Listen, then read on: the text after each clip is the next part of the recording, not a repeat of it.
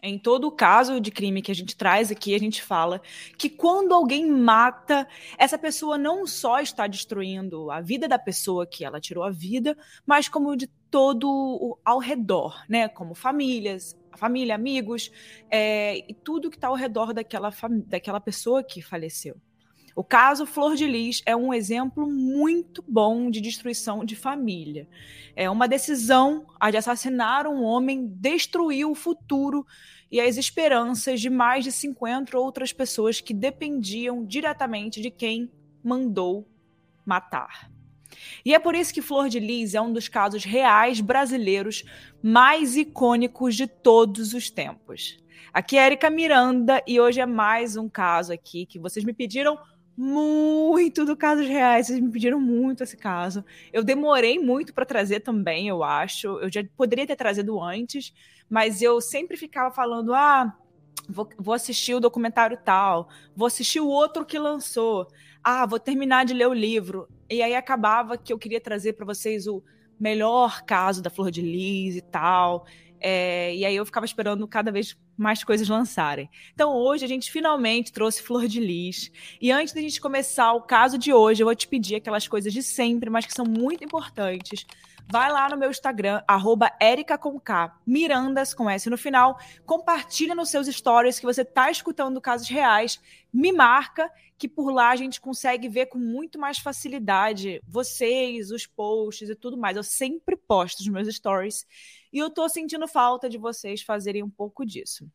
O caso de hoje também você pode aqui dar um like em qualquer plataforma que você estiver escutando e você pode compartilhar com algum amigo que vá gostar.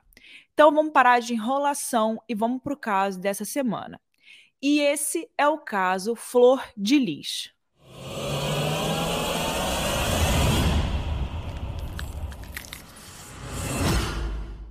Na década de 90, a história de Flor de, Flor de Lis dos Santos de Souza se tornou pública. Ela começou a ser pauta dos programas de TV como uma mulher que acolhia crianças e adolescentes em situações de rua dentro da sua própria casa. Ela contava nessas entrevistas que, como moradora da favela do Jacarezinho, no Rio de Janeiro, ela começou a se aproximar de Deus cada vez mais e ela sentia um instrumento, ela sentia que ela era o instrumento dele para fazer a diferença. E uma coisa muito interessante chamava a atenção de todos os canais de televisão naquela época é porque ela também não era uma pessoa com uma situação financeira muito boa. Se você, a gente bota os vídeos aí, vou até mostrar agora os vídeos para vocês, se a gente dá uma olhada nessas matérias da época, você vê que também a situação da casa dela não era uma situação muito boa. Ela também não tinha recursos para poder ficar adotando essas crianças. Mas mesmo assim, ela fez, porque com certeza ela tinha mais recursos né, naquela época do que aquelas crianças de rua. Então ela podia ajudar. E com isso, ela comprou um fliperama, colocou dentro de casa e convidava a garotada para ir até lá se divertir. Nessas ocasiões, ela falava com os jovens sobre Deus e tudo mais em que envolvia é, religião e etc. E ela foi fazendo a cabeça de vários adolescentes. No discurso, ela era a enviada de Deus e eles os seguidores. Eram os anjos escolhidos para que ela pudesse melhorar o mundo. Nessa época, alguns adolescentes meio que abandonaram as suas famílias para seguir Flor de Lis. E com os jovens que se aproximavam pelo videogame no início, né, e a criançada estava em situação de rua, via um fliperama ali, é claro que eles iam, né? Aí a Flor de Lis conseguiu criar uma comunidade dentro da sua própria casa. Ela chegou até a ter, certo momento, cerca de 50 crianças, 50 filhos, sendo que apenas três eram biológicos. Isso segundo ela, tá, gente? Tem muita gente aí que fala que talvez esse número não era 50, não. Enfim, mas era o que ela vendia para a imprensa. Um dos membros dessa família era Anderson do Carmo, que chegou bem jovem à casa, na condição de filho adotivo de Flor de Lis também morador do Jacarezinho, ele era 16 anos mais novo que ela e deixou a família para viver nessa comunidade e ajudar a mãe com os cuidados dos mais novos. A mãe, Flor de Lis, com o cuidado dos mais novos que entravam, os mais jovens, porque, querendo ou não, ele já era ali um adolescente. assumindo uma posição de liderança na casa, ele propôs casamento a Flor de Lis e, como um casal, ele a ajudou a consolidar a sua carreira, que cresceu cada vez mais desde os tempos ali do fliperama. Ainda na década de 90, a Flor de Lis criou o Ministério Flor de Lis, uma igreja cristã própria onde ela cantava e onde ela deu os primeiros passos para o que mais tarde seria uma carreira de cantora gospel de sucesso inclusive internacional, tá? O Anderson estava sempre ali, ao lado, fazendo o gerenciamento da sua agenda e se tornando ele mesmo também pastor. Com as aparições na TV e a fama de acolhedora crescendo entre todos os lugares, principalmente nas comunidades do Rio de Janeiro, a Flor de Lis conseguiu um galpão para montar a sua igreja. E nos melhores momentos da instituição, os cultos recebiam cerca de mil 1.500 pessoas. A Flor de Lis ela tinha filhos de casamentos anteriores, que eram o Adriano, Flávio e Simone. E quando ela se casou com o Anderson, já no fim dos anos 90, ela conta que o Flávio, um desses filhos do casamento anterior, não gostou nada dessa coisa da mãe sair pegando crianças na rua e colocando dentro de casa. E colocou ela na parede mesmo naquela época, dizendo: eles ou eu ela se disse né, incapacitada de fazer essa escolha, que ela não conseguiria escolher entre uma coisa e outra, e ele então foi morar com a avó, retornando algum tempo depois, já no caminho para aquela conversão né, e trabalhando como membro desse ministério. Dizem que a Simone já teve, inclusive, um relacionamento com o Anderson antes de ele se casar com a sua mãe, quando ele ainda era um jovem adotado pela família. Ela até confirma isso mas nada de muito concreto se sabe desse período anterior ao casamento, né? Da sua mãe com o seu então padrasto. Confuso, né? Mas enfim. Vocês entenderam? É, essa, essa situação aí de relacionamento começa a ficar um pouco confusa da Flor de Lis.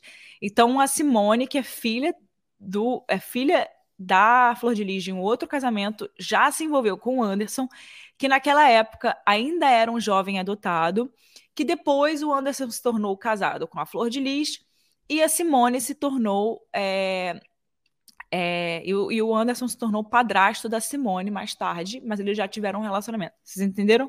Juntos, Anderson e Flor de Lis alegaram ter um filho biológico, Daniel. E a família seguiu esse modelo aí, crescendo, crescendo, crescendo, e não de um jeito muito convencional, né? Até porque crescia muito para ser muito convencional. E continuou crescendo pelos anos 2000. É, e ela assumia cada vez mais novas adoções, ainda que não fossem adoções legalmente válidas. As crianças e adolescentes chegavam ao, ao casal, né, que os acolhia, mesmo sem saber a procedência dos jovens, de onde eles vinham, enfim, o que para muitos já era visto naquela época como sequestro, né?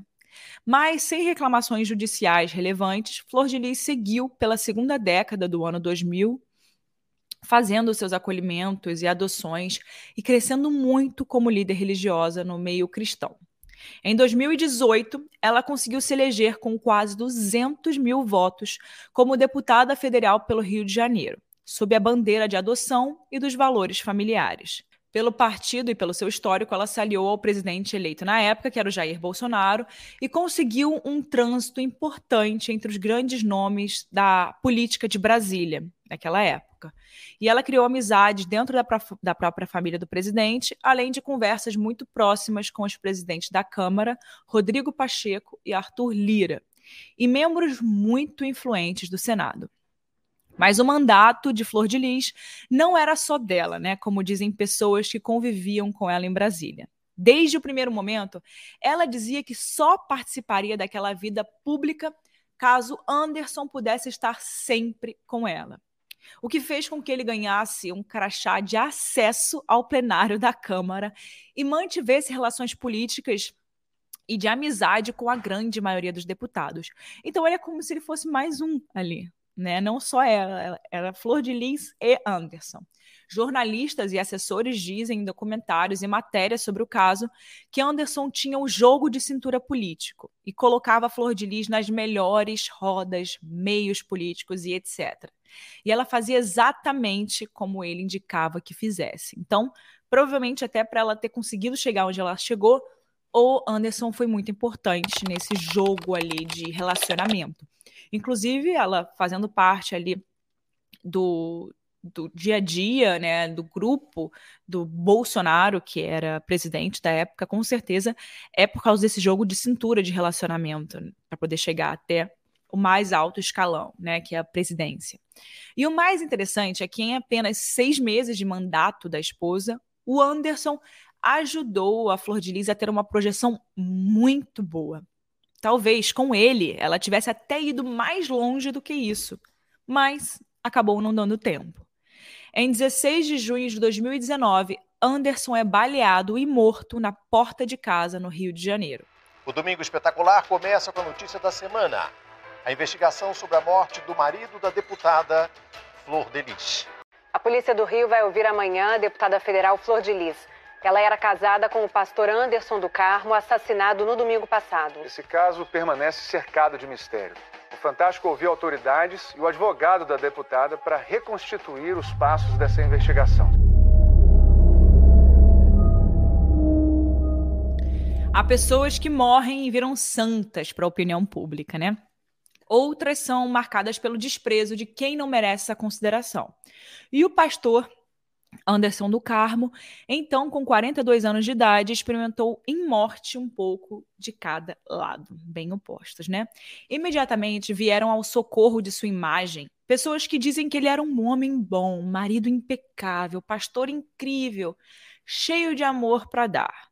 A própria Flor de Lis o descreveu assim durante o enterro e depois em entrevistas, né, como uma mulher triste, sofrida, que perdeu o grande amor da sua vida.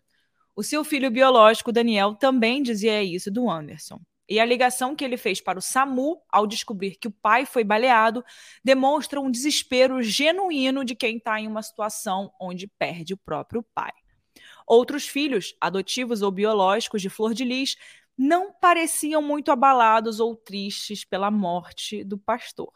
E mais tarde, a polícia veio a receber denúncias de que Anderson era abusivo, molestava as jovens da casa, incluindo uma neta biológica de Flor de Lis, e que a sua personalidade, que era muito controladora, não era bem vista pelos membros ali da comunidade. Um deles não diz nem que ele era santo, nem que ele era ruim mas diz que desde o primeiro momento, quando chegou ao hospital, percebeu que algo estava muito errado nessa história. Era o Wagner Andrade, filho adotivo, que foi rebatizado pela pastora como Misael e atraído ainda garoto para a família Flor de Lis, como um dos seus anjos. Por isso, o nome. Ele alega que sabia sim que o casal passava por dificuldades e até sugeriu à mãe se separar o que é impensável no meio que eles viviam, né? Cristão, é, o que eles representavam, né? Até porque eles falavam muito de família, principalmente nas lideranças religiosas, que era o, o meio deles, e que ela disse que não era possível fazer isso. Então, quando a viu no hospital, entendeu pelos anos de convivência com Flor de Lis que ela estava atuando em seus sentimentos, fingindo aquele desespero e choro o pastor Anderson foi baleado na madrugada de domingo. E logo na manhã do mesmo dia, Wagner, que vamos chamar aqui de Misael, né? Ele procurou a polícia para dar a sua versão dos fatos. Outra pessoa que sentiu algo errado na conduta da mãe foi Daniel, o filho biológico, que fala com tristeza de vê-la fingindo o choro no enterro do pai. E esses dois seriam apenas os primeiros a duvidar de que Flor de Lis estava realmente sofrendo com tudo aquilo.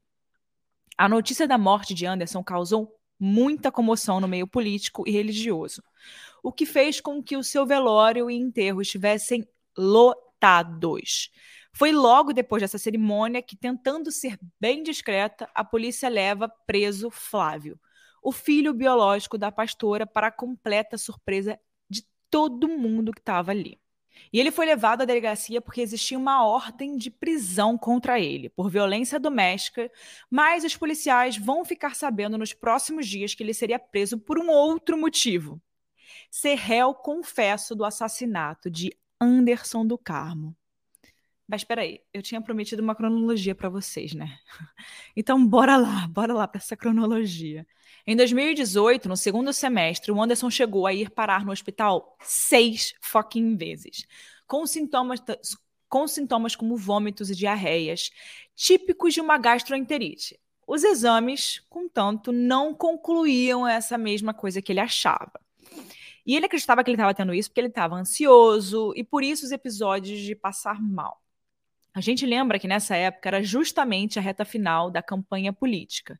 E quem trabalha com isso, né, ou não trabalha, mas imagina como deve ser, sabe que os nervos ficam à flor da pele. Você não deve nem dormir direito, né? Então, a princípio, ele não deu muita importância a isso. Ninguém deu, na verdade, até que outras pessoas, por engano ou de propósito, pegavam algo da geladeira dele ou tomavam um pouco de suco que era para ele, sem querer, e acabavam se sentindo meio mal também. Anderson chegou a relatar para a mãe biológica, Maria Edna, que tudo o que ele comia em casa ou na igreja o fazia passar mal. E a mãe sugeriu que ele procurasse um médico para tratar o que quer que fosse. Mas ela também ficou com uma pulga atrás da orelha. Em uma das ocasiões, uma das filhas adotivas viu a irmã Marise, também, Marzi, também adotiva, colocar uma espécie de pó branco na bebida que levaria para Anderson junto com o almoço. Ela chegou a ser alertada de que se ele visse isso, a arrebentaria. Mas ela não ligou. Ela disse, abre aspas, pela mãe, eu faço tudo, até ser presa. Fecha aspas. E seguiu com a bebida adulterada até Anderson. Essa informação só veio à tona mais tarde, quando as investigações estavam a todo vapor. E também revelaram buscas na internet que foram feitas por Marzi e Simone, que era filha biológica, aos termos cianeto, envenenamento e envenenamento acidental, dentre outras coisas relacionadas. Um dos relatos que foram colhidos pela polícia revela que Simone chegou a confessar a um parente que estava envenenando o Anderson aos poucos, mas que ele era, abre aspas, ruim de morrer, fecha aspas. Em certo momento, parecia que todos sabiam dessa situação, já que Carlos, um dos filhos adotivos, diz a Misael algo desse tipo. Ele alerta o irmão a não comer nada na casa ou na igreja, porque, abre aspas, estão tentando matar o, o pastor, fecha aspas. Há indícios de que a própria vítima soubesse daquilo, porque encontrou o rascunho de uma carta que Marzi enviaria para Lucas, que era outro filho adotivo, e que não morava na casa, e do qual o pastor não gostava. E eles estavam combinando a morte de Anderson. Ele também confessou a Misael saber de tudo. Mas parecia que nada mudou, né? O Anderson não prestou nenhuma queixa e continuou o relacionamento com Flor de Lis e seus filhos, como se nada tivesse acontecido.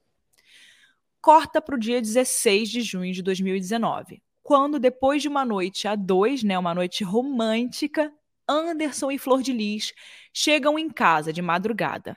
Eles foram para a rua, né? Foram para a orla do Rio de Janeiro, passar um tempo entre os dois. Ela disse que o amava, olhou para ele falou assim: Eu já disse que te amo hoje.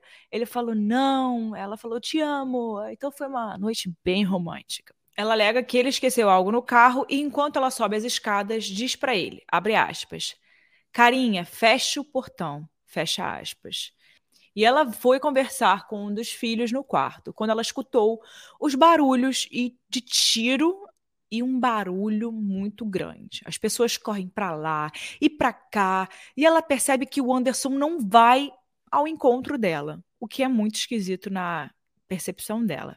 Diante de tudo acontecendo, daquele barulho de tiro, ela diz que a primeira pessoa que iria checar seria ela. Então, é assim que Flor de Lis diz cair a sua ficha de que os tiros foram dados em Anderson. Em meio àquela bagunça, ligações para o SAMU, polícia, o Daniel sugere levar Anderson ao hospital. Ele está visivelmente abalado, então o seu irmão biológico, Flávio, coloca Anderson no banco de trás do veículo e, junto a Daniel, eles dão entrada no hospital, onde a equipe médica constata o óbito. No dia seguinte, quando as investigações começam, os policiais se frustram porque o corpo foi removido do local e aparentemente algumas cápsulas dos tiros também. Na análise das câmeras de segurança, eles veem, pouco antes dos tiros, um homem descer correndo de um carro com uma mochila e identificaram esse homem como sendo Lucas, um dos filhos adotivos do casal. Lucas tinha 18 anos e já não morava na casa tinha muitos desentendimentos com o pastor, porque ele queria levar uma vida que Anderson não aceitava, com ligação às bocas de fumo. Ao ser intimado para depor e explicar o que, que ele estava fazendo na rua da casa de Flor de Lis, naquele dia, naquela hora, com uma mochila, minutos antes do que aconteceu, a sua primeira versão é de que ele foi levar a roupa para lavar. De madrugada, naquele momento. Enfim, é claro que essa versão não colou, né? E perguntando mais e mais, ele solta o que até então seria a verdade. Ele foi levar uma arma para Flávio, o filho biológico de Flor de Lis. Aí o Flávio, que a essa altura já estava preso pelo mandado de violência doméstica, dá uma versão conflitante, o que induz a polícia a fazer uma acariação entre os dois, ou seja, botar os dois lado a lado para ver quem está mentindo. O Lucas dá a versão da arma e Flávio concorda, dizendo que pediu a Lucas uma arma para proteger a família de Lucas. Ué, mas se a atenção dele é proteger a família do filho problema, entre aspas, né? Ele iria pedir justamente a ele ajuda para comprá-la? Se a história de Lucas de, da roupa para lavar não colou, a de Flávio também não, né? Só que ele vai sustentando umas desculpas e outras, até que do nada ele confessa ter atirado em Anderson. Essa relação ali, esse botaram os dois juntos, né, para poderem desmentir, foi gravada essa essa conversa foi gravada e a reação de Lucas é de muita surpresa. Ele já não mais nega que teve ali, que deu uma arma a Anderson e que provavelmente sabia o que tinha rolado. Mas ele fica muito de cara ao ver o irmão confessar. Aí a prisão de Flávio por violência doméstica se transforma em preventiva por assassinato e Lucas também vai preso pela arma e as, pelas infrações anteriores, menores, da quais ele estava foragido. É nessa parte da história, quando Flávio fala que matou o Anderson, que a situação fica ruim para todo mundo. Até então, as suspeitas existiam, né? Mas agora a polícia tinha como certo de que esse crime não é um assalto ruim ou de fundo político, mas algo familiar. O problema começar as investigações em uma família que tem 50 pessoas, literalmente, né? Misael foi à delegacia dizer que Anderson desconfiava que estavam tentando matar o pastor e que a mandante intelectual desse crime era sua mãe, Flor de Lis. E é um dos únicos da família que sustentam o bom caráter do pai. Depois que a pastora foi tomada como uma potencial assassina, o que não faltaram foram denúncias de assédio e violência sexual por parte de Anderson. Gente, não me entendam mal, mas eu jamais vou duvidar da vítima. Mas é no mínimo estranho que as conversas sobre isso não tenham sido públicas até esse fato. Tudo bem, a família tinha que manter a fachada e etc. Mas se Flor de Lis matou o marido com raiva de coisas que ele fazia às suas filhas, não justificaria, mas daria um motivo para sua ação. Inclusive, em momentos de raiva, as coisas podem acontecer de repente, sem aviso, né? Às vezes a gente perde a noção das coisas, nada que justifique nada, né? Mas não foi o caso. Lembre-se que eles saíram para passear e namorar. Só os dois. E que ela estava apaixonadíssima por ele, e ele por ela, como conta 90% da família. Então, beleza. O Misael disse ali que Flor de Lis era mandante. Mas isso não a transformava em mandante. Era preciso investigar. Aí entra a questão da imunidade parlamentar como deputada federal. Não é que um político não possa ser preso por cometer um crime mas ele não pode ser investigado como um civil normal. É quase como se não pudesse passar por esse constrangimento.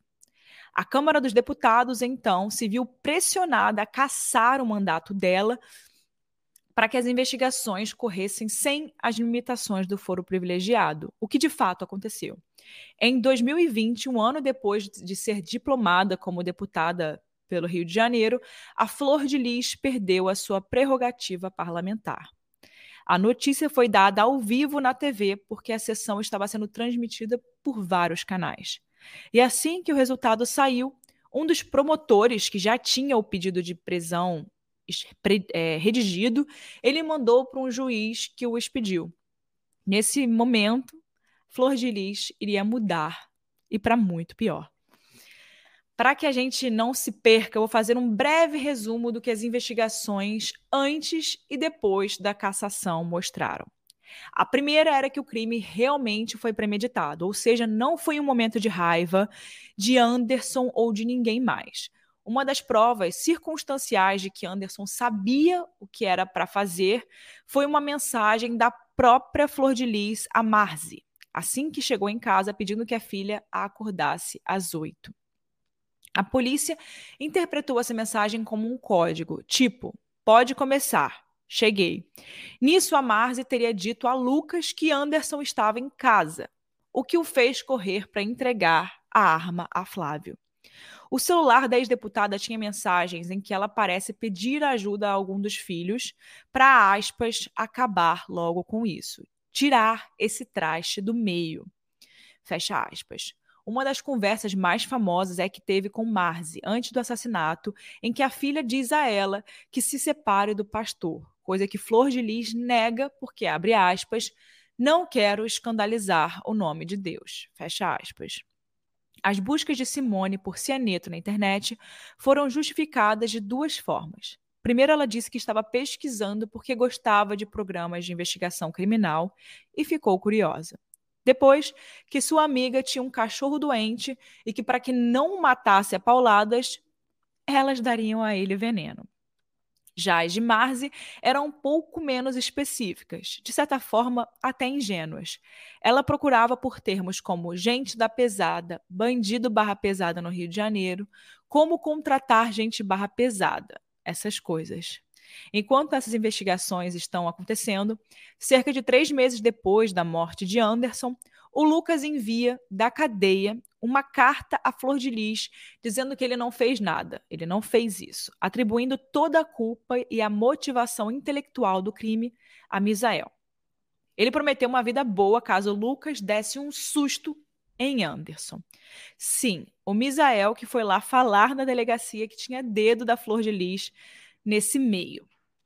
O mundo fica sabendo da carta por nada menos que uma matéria no Fantástico, onde Flor de Lis a lê com exclusividade.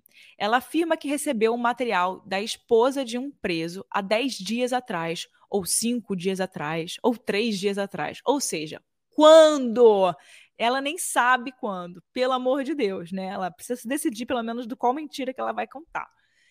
Isso ocorre um dia depois de Lucas se recusar a participar da reprodução simulada do crime na casa da família, coisa que ele já tinha concordado em fazer. E quando sai a notícia de que a carta de Lucas inocenta a pastora e Flávio e culpa uma outra pessoa, alguém aqui fora se dá conta de que algo continua muito estranho nessa história. O nome dela é Regiane Rabelo e ela é ex-patroa de Lucas, de quando ele trabalhava em uma oficina. Ela diz com muita certeza que não tinha como Lucas escrever aquela carta e culpa Flor de Lis por obrigá-lo a fazer isso. Motivos: ele não sabia fazer uma redação direito.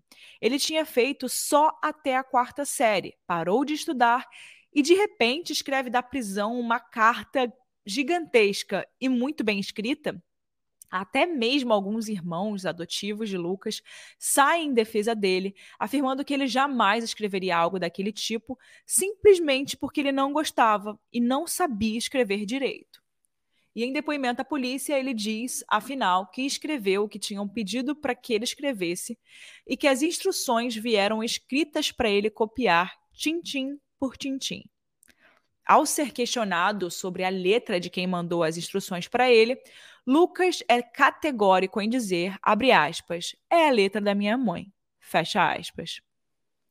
A história das idas e vindas dessas cartas envolve Andréia Maia, esposa de um dos presos, Marco Siqueira, que trabalhava como faxineiro da prisão e facilitou essa comunicação entre a então deputada e os seus filhos. Segura esse nome que logo mais ele volta aqui no caso. Então, ela diz que quem fazia o transporte das coisas que Flor de Lis mandava à prisão, através dela, era Adriano, também filho biológico da pastora, e responsável, segundo as mensagens, para manter a comunicação entre os filhos presos. Ela e o advogado. Para Regiane Rabelo, que diz ter Lucas como filho e entra na história justamente nesse momento da carta, a família Flor de Lis era uma mentira.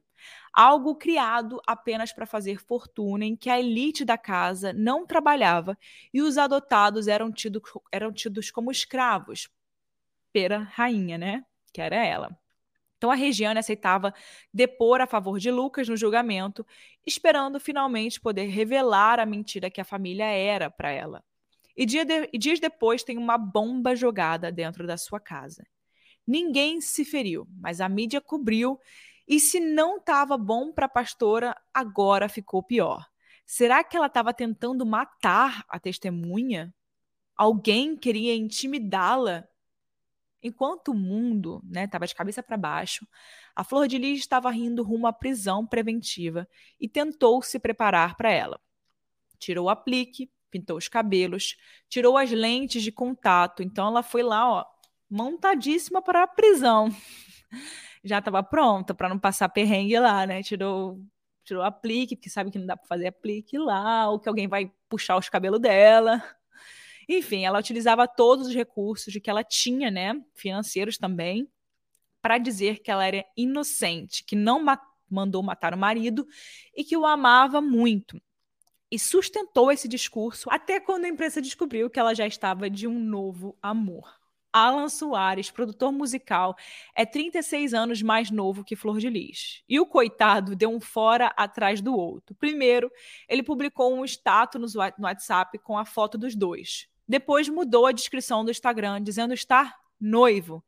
E a mídia só juntando uma coisa, juntou com a outra para poder acabar com essa história aí da Flor de Lis. A história toda que já estava um caos para a ex-deputada acabou ficando cada vez pior quando descobriu-se esse namorado e que era possível que o relacionamento fosse antes da morte de Anderson. Ou seja, querendo ou não, mais um motivo para mexer os pauzinhos e acelerar a sua condição ali de viúva, né? Assim ela poderia seguir em frente com outra pessoa e ainda ser respeitada no meio evangélico. Só que todas as pessoas que testemunharam contra a Flor de, Lis disseram não ter nada a ver com amor ou com paixões, mas com dinheiro, com poder. Ela queria se livrar de Anderson não porque ele era abusivo ou violentava as meninas da casa ou era um mau marido, mas porque ele controlava as finanças, os faturamentos, e ela não tinha acesso e queria que isso acabasse. Para a promotoria, essa era a motivação por trás do crime: poder. O caso sustentado pela acusação era de que ela buscou a ajuda dos filhos biológicos e adotivos para acabar com o marido, utilizando a sua condição de deputada federal e o discurso da violência já muito presente no Rio de Janeiro para poder fazer desse dessa morte um caso de latrocínio como qualquer outro no Rio de Janeiro. No caso, foram acusados ela, como mandante intelectual, o filho biológico Flávio, como a pessoa que efetuou os disparos contra Anderson, Lucas, o filho adotivo que viabilizou a arma do crime, Marzi e André, outro filho adotivo por possível associação criminosa, quanto aos pedidos de ajuda de Flor de Lis, e Simone dos Santos, a filha biológica, por tentativa de homicídio por envenenamento. Ela também se considerava a mandante intelectual do crime, inocentando a sua mãe, pela alegação de que ela e sua filha eram constantemente violentadas por Anderson.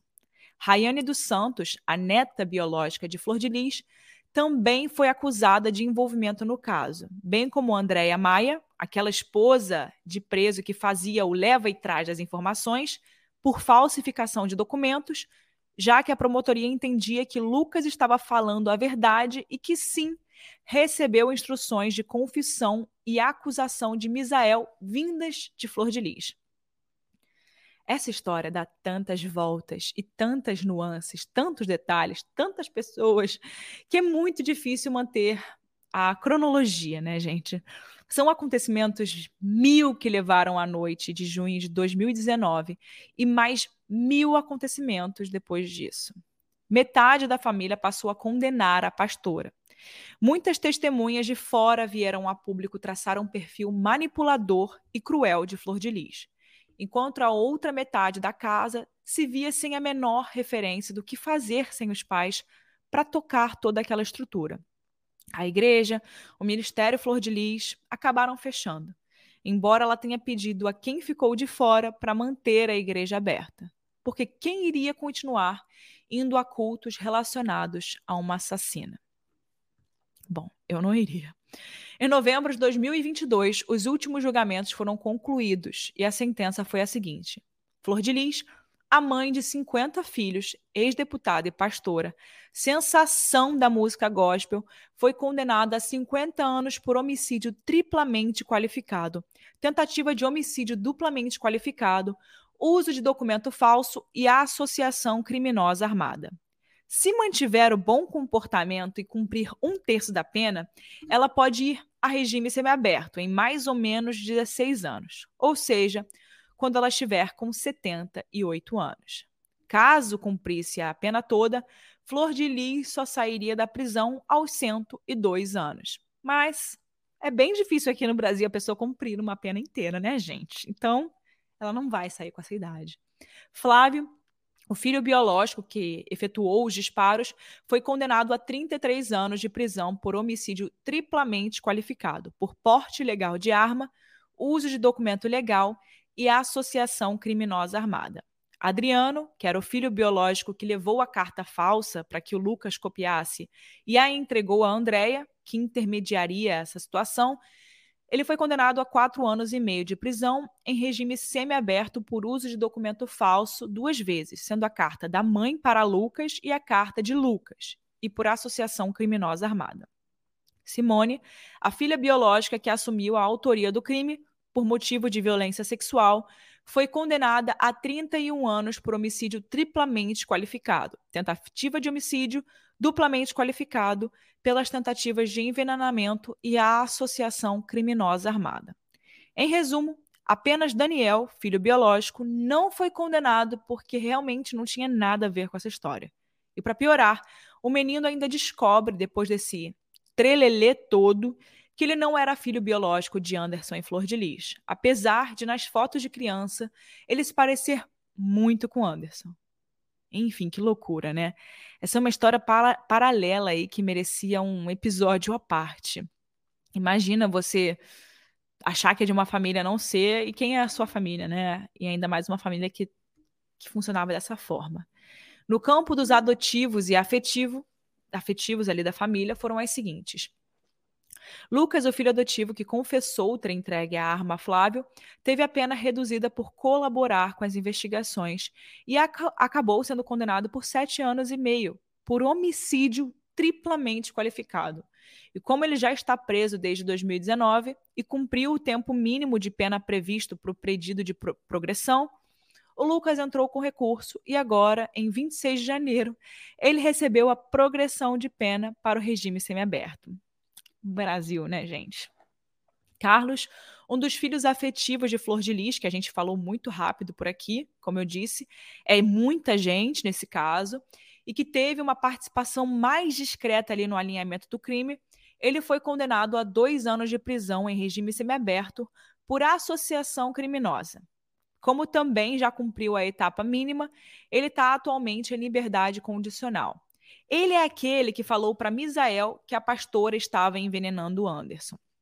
André Luiz, um dos filhos aqui em Flor de Lis, pediu ajuda por mensagem, que afirmou também por mensagem que estava do lado dela, foi inocentado de todas as acusações, assim como Marzi, que buscava tanto a aprovação da pastora que não teria problemas, segundo ela mesma afirmava, em ir presa para proteger a mãe. Rayane, a neta biológica, foi inocentada, Marcos Siqueira, o faxineiro da prisão, e a Andréa Maia, que era sua esposa, por terem facilitado as idas e vindas da carta de instruções de Flor de Lis e, e a carta falsa de confissão de Lucas, também foram condenados né, por causa disso. Marcos teve a sentença de quatro anos e meio em regime semiaberto por uso de documento falso e associação criminosa armada. Andréa foi condenado a quatro anos em regime semiaberto por uso de documento falso duas vezes e associação criminosa armada. Estima-se que para um dos documentários sobre o crime, a Flor de Lis tenha embolsado cerca de 450 mil reais por depoimentos exclusivos. Considerando que a condenada Flor de Lis seja realmente uma psicopata, manipuladora, sempre em busca de sucesso, prestígio, dinheiro e poder, a pergunta que fica é a seguinte: se Anderson não tivesse morto e se Flor de Lis jamais tivesse enfrentado uma condenação como mandante de um assassinato, como ou quem iria parar uma mulher que, como dizem os especialistas, é manipuladora? Será que seria através de uma intervenção divina? É, gente, para quem tem fé, talvez tenha sido exatamente essa intervenção divina que aconteceu, né? Tenham parado ela. Então agora chegou a hora do meu comentário, né, de eu dar minha opinião.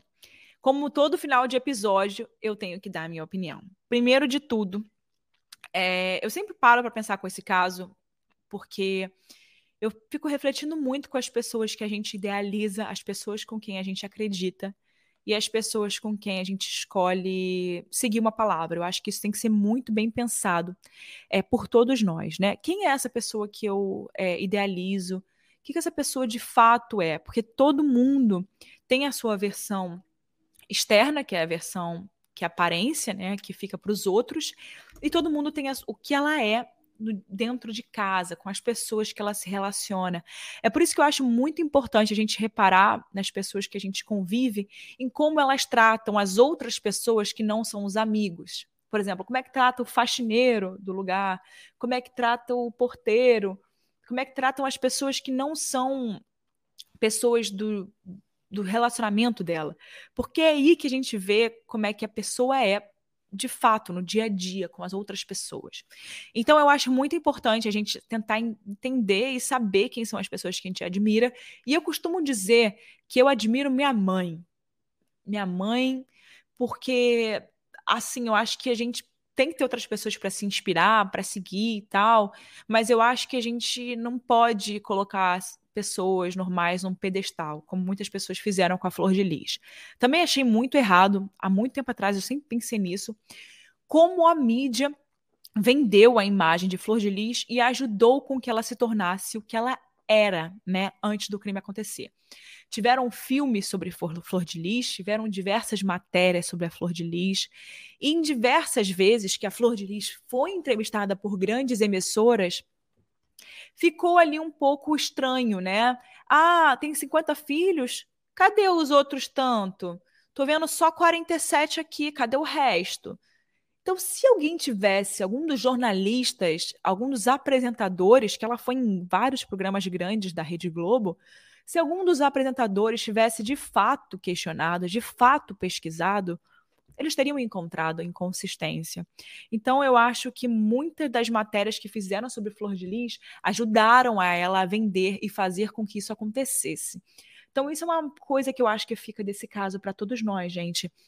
Se você é jornalista, se você está estudando jornalismo e se você trabalha com mídia, a gente tem que ter muito cuidado é, com a pessoa que a gente mostra, né? Porque a gente pode estar ajudando com que coisas erradas continuem se perpetuando, que foi o caso da Flor de Lis, né? Vendiam ela como uma mulher incrível, sabe? Uma mulher que abria mão da própria vida para poder adotar crianças e ajudar crianças em situações difíceis. E assim, cadê as famílias dessas crianças que apareciam lá? Será que não tinha alguém sentindo falta daquelas crianças? Será que realmente eram abandonadas? É, e o trauma que, que ficou, né? Que agora o que a gente tem que pensar daqui para frente é: cadê essas 50 crianças? Elas estão sendo cuidadas por quem?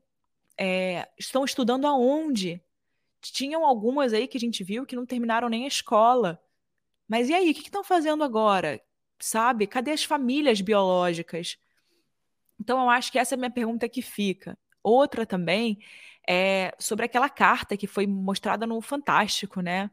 Mais uma vez, a mídia ajudando a perpetuar uma mensagem errada, uma coisa errada. Aquilo não era verdade. E, enfim, olha quantas pessoas acabaram sendo presas por causa daquela falsificação de documento, né? E você ajuda a, a colocar isso, né, a divulgar isso de uma forma muito maior do que ele seria divulgado se estivesse só, né, na justiça. Você ajuda a divulgar a mídia. Então, você ajuda a, a mostrar coisas muito erradas e que alguém deveria ter pesquisado. Tá bom, beleza. Bora ver, né?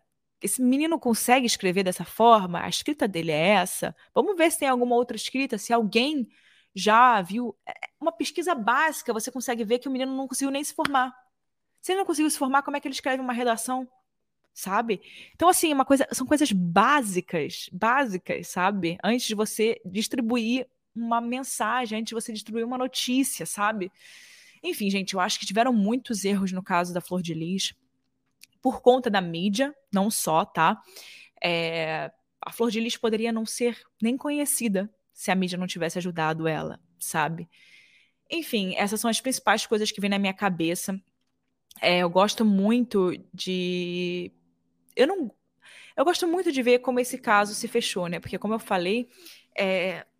ela, se ela não tivesse feito isso com o Anderson, poderia que ela tivesse continuando crescendo, crescendo cada vez maior na política, cada vez maior como, é, como no meio é, gospel, né, no meio cristão, e tivesse fazendo mais estragos com mais vidas de pessoas, com mais vidas de jovens.